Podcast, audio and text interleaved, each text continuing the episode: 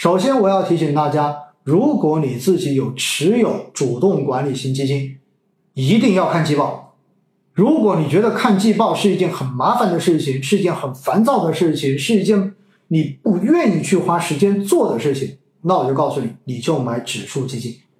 好不好？一定记得我今天再强调的这一点。只要你打算买主动管理型基金，或者说你已经持有了主动管理型基金，那么每个季度基金的季报出来，你就一定要去读，你一定要去读你自己所。持有的这支基金或者这些基金的季报，看看基金经理到底写了些什么。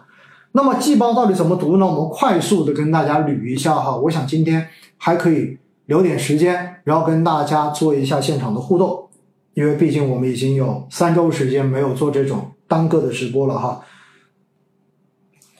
来跟大家捋一捋哈，季报到底怎么读？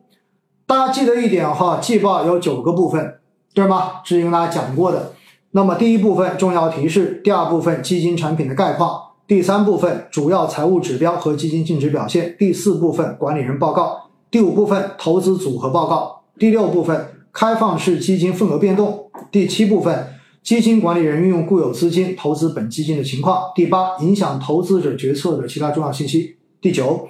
备查文件目录。那么真正要去读的是哪哪几块呢？首先要告诉大家的话，最重要的，首先这个主要财务指标跟基金净值的表现，这是我们首先要看的，因为你要看这个基金跟业绩比较基准，它的一个走势图到底是什么样子的。我们说了，业绩比较基准是评价一个基金经理表现合不合格的底线。如果基金经理在几个季度，一直都低于业绩比较基准，OK，我可以接受，因为如果是你的这个操作风格，就是你自己的这种投资风格跟市场是短期不匹配的，这是有可能的。但是如果这个基金经理在过去连续三年，你的业绩都在跑出业绩基准，那我觉得这个就难辞其咎了。所以业绩比较基准，首先是大家一定要去看的，这是评价基金经理是否合格的一个底线指标。那么除此之外呢，大家记得哈，在第四部分中间，也就是投资人报告中间，特别跟大家讲过的四点四跟四点五的部分，这是我一直反复强调，我自己会着重看、仔细看、用心看的一个地方。也就意味着这两部分所讲的是什么？是管理人要阐述对于报告期的宏观、中观、微观。宏观就不用说了，平时我们说大的这种宏观环境，对不对？中观指的是什么？是指行业。行业的发展，行业的分析，微观是指什么？是指个股。所以呢，四点四跟四点五中间，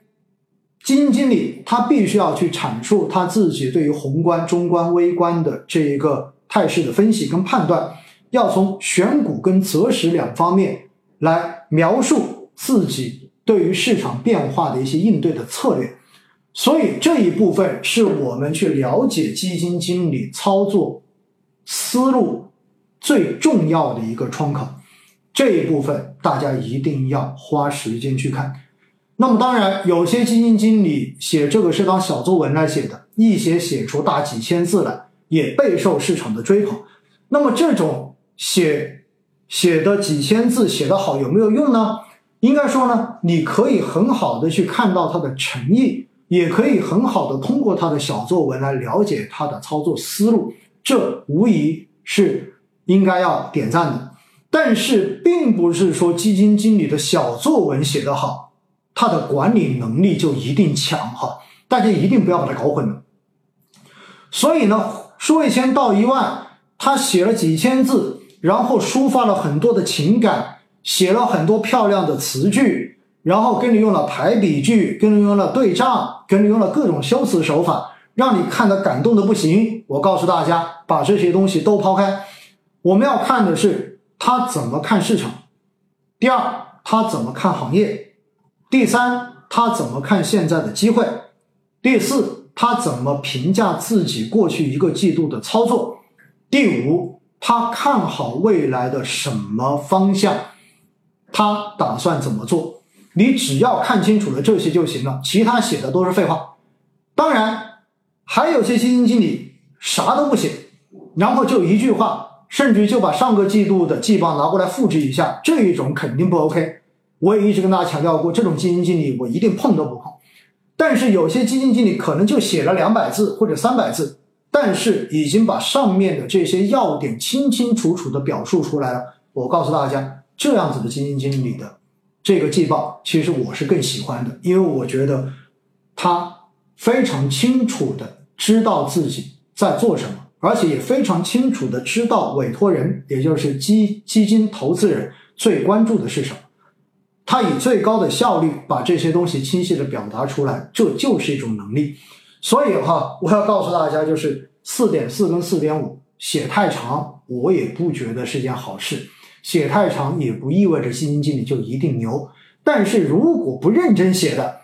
那基本上肯定不要去碰，就是这么一个概念，好不好？大家要记得这一点。好，我看到有人说季报在哪里看哈？季报。大家可以上基金公司的官网，然后在产品列表中间找到你自己所持有的那只产品，点进去，有一个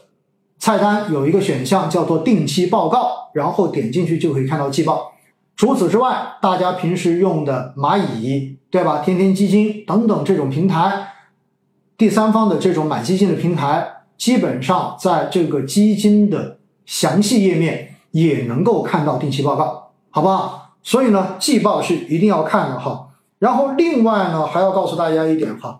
很多人经常会在季报中间去关注什么呢？叫做基金管理人运用固有资金投资本基金的情况。那么这个东西哈，我告诉大家，是指基金公司自己有没有买这只基金，大家记清楚了，这是指基金公司自己。有没有投资这个基金，而不是指基金经理有没有投这个基金，这是两码事儿啊。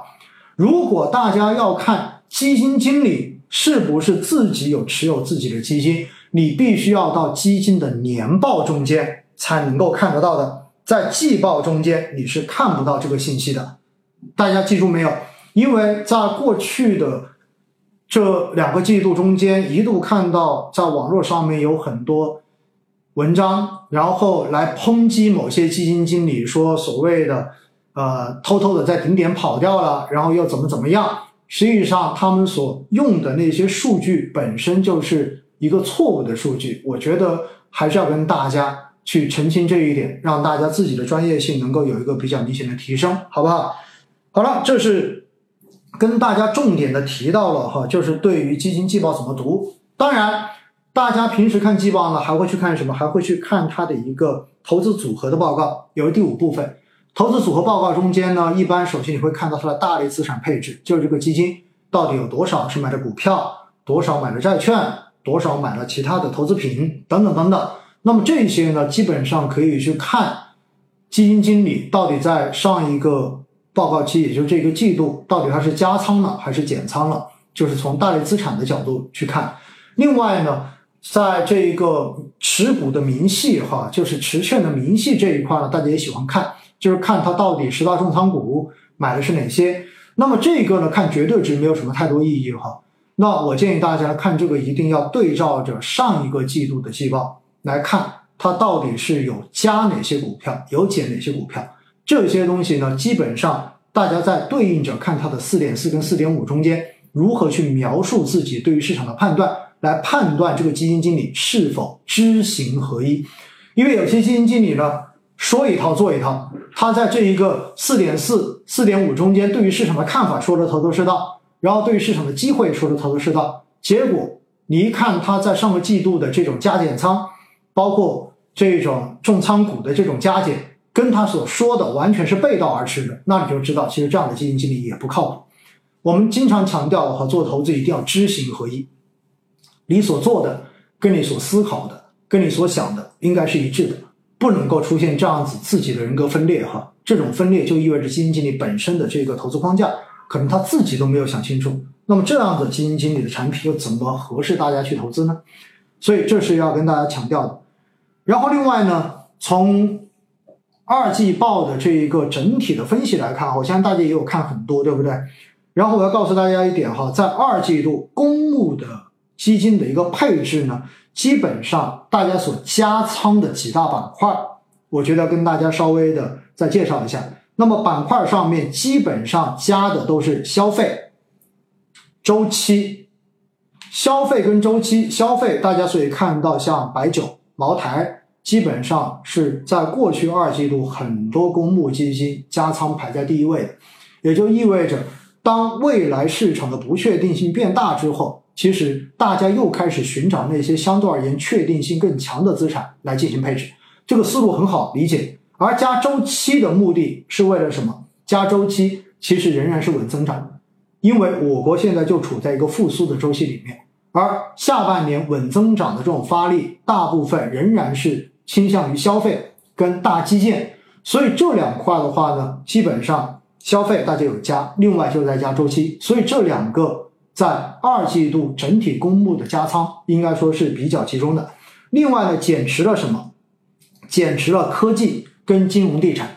科技这一块的减持呢，我个人觉得还是因为在过去的这两个月，也就是五月份、六月份，整个科技的反弹确实是弹的比较高的，所以呢，短期之内它的估值可能又不能算便宜了，所以有很多的资金在这个过程中间进行了减仓，这个也可以理解，并且呢，随着美联储的加息，实际上全球的这一种高估值的资产所面临的这种估值的风险。确实会变得更大一些，因此呢，大家都选择了更安全稳妥的方向去进行加仓。然后加仓的前五大行业分别是什么呢？食品饮料、电力设备、汽车、有色金属、商贸零售。所以大家可以看得很清楚，食品饮料、汽车、商贸零售这些都是偏向于消费板块的，对不对？然后电力设备、有色金属，哎，这相对而言周期一点。然后呢，另外呢，除此之外呢？就交运、交通运输、美容护理等疫情的受损板块也获得了加仓。其实这一点是因为我们的防控政策开始变得更加的精细化，所以呢，大家对于疫后的这一个消费的修复有了更大的预期，对于未来的这种疫后出行的恢复有了更大的预期。所以相对而言呢，这些板块也都获得了比较明显的加仓。这一点的话，我想。从过去就是暑假以来哈，我上次直播也有说了，因为我最近出差多嘛，然后在高铁上面、高铁站里面所见到的这种汹涌的人潮哈，包括机场里面所见到的这种汹涌的人潮，充分的都说明，确实这个修复的态势还是相当明显的。另外呢，减仓的五大前五大行业分别是电子、医药生物、银行、计算机、农林牧渔。那么大家可以把这一些作为一个相应的参考，好不好？这代这可能是代表了一种就是投资的思路。当然，具体的，正像我刚才说的一样，大家还是要结合自己所持有产品的这个具体的季报，然后呢来做具体的相应的分析。